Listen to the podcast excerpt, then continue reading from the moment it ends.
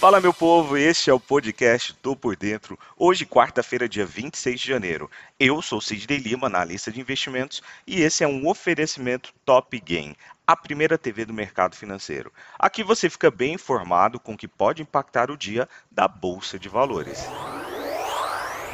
Como tem ocorrido ultimamente, ao contrário do observado nos principais índices do mercado dos Estados Unidos, o Ibovespa encerrou o dia em alta, influenciado pelas altas em papéis relacionados a commodities, como por exemplo a Petrobras, e também levou de carona ali os bancos. Pegando carona aí, o dólar e as taxas de juros futuros, elas caíram.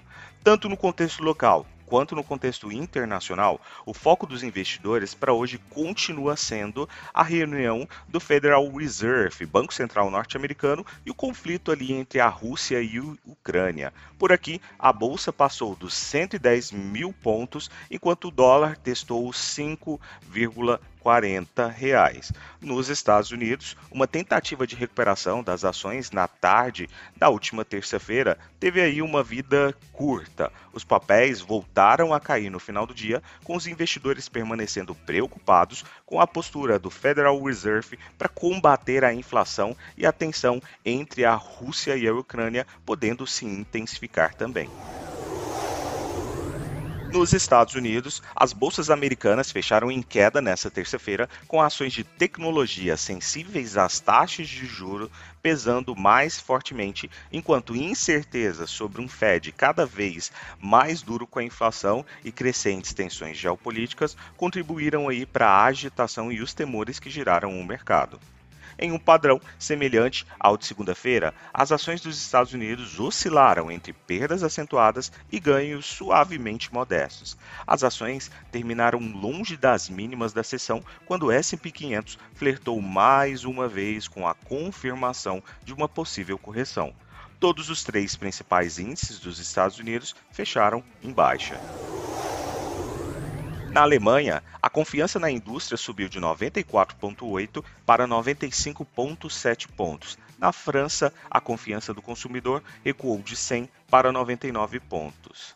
O governo americano mandou as empresas de semicondutores se prepararem aí para um cenário de proibição nas exportações para a Rússia, medida utilizada anteriormente para desmantelar algumas empresas. As ações europeias recuperaram nesta terça-feira parte do terreno perdido na segunda, um dia que foi sangrento, após sua pior liquidação desde junho de 2020 depois que relatórios otimistas de ganhos da Ericsson e da Logitech forneceram aí suporte e validaram esse movimento.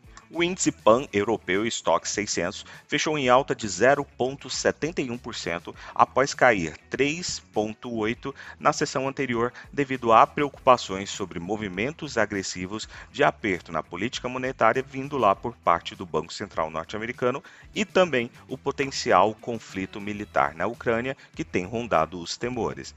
Em movimentos impulsionados por lucros, a fabricante suíça de periféricos de computador Logitech subiu 6,2% após aumentar sua previsão de lucros para o atual ano fiscal.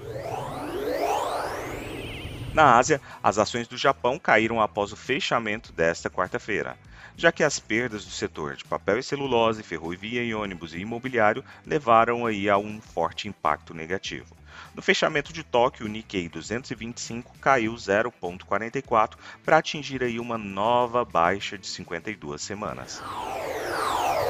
Quanto ao petróleo, no início desta quarta-feira, os preços do petróleo caíram, com os investidores garantindo lucros antes da atualização do Federal Reserve dos Estados Unidos e dos dados de estoque da Administração de Informações de Energia, também lá dos Estados Unidos mas as preocupações com a oferta mais apertadas em meio a tensões geopolíticas limitaram essas perdas. E logo aí após essa manhã, o petróleo já apontava para o terreno positivo. Os preços do petróleo, eles atingiram máximas de sete anos na semana passada, devido a preocupações de que a oferta possa diminuir devido a essas tensões que estão rolando lá entre a Rússia e a Ucrânia. O presidente dos Estados Unidos, Joe Biden, disse nesta terça-feira que consideraria sanções pessoais ao presidente Vladimir Putin se a Rússia de fato invadir a Ucrânia, enquanto líderes ocidentais intensificaram os preparativos militares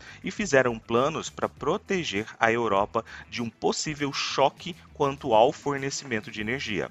As preocupações com o Oriente Médio também aumentaram nesta segunda-feira, quando o movimento de Houthi do Iêmen, alinhado ao Irã, lançou um ataque com mísseis contra uma base dos Emirados Árabes Unidos, que hospeda aí militares lá dos Estados Unidos. O ataque foi frustrado por interceptadores Patriot, construídos pelos Estados Unidos, segundo autoridades americanas e ali dos Emirados.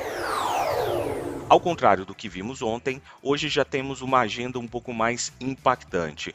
Com dados de vendas de casa nova ao meio-dia lá nos Estados Unidos, temos estoques de petróleo bruto às 12h30, que deve também trazer um norte aí mediante a expectativa que nós temos em relação ao fornecimento, e o dado mais esperado aí às 16 horas, 4 horas da tarde aqui do Brasil, declaração do FONC em relação aí à nova taxa de juros.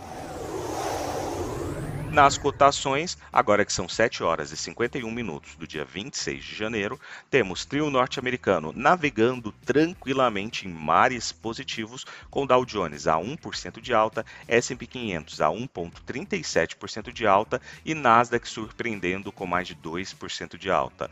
O índice VIX sinaliza uma grande tranquilidade por parte dos investidores que não querem aí até então proteção, com 4,74% de queda. A Alemanha puxa toda a Europa para o campo positivo com 2,02% de alta. Na cotação do petróleo, temos petróleo Brent a 0,73% de alta, refletindo todos esses temores que temos em relação a conflitos geopolíticos, o Brent a 0,73% e o WTI a 0,60% de alta.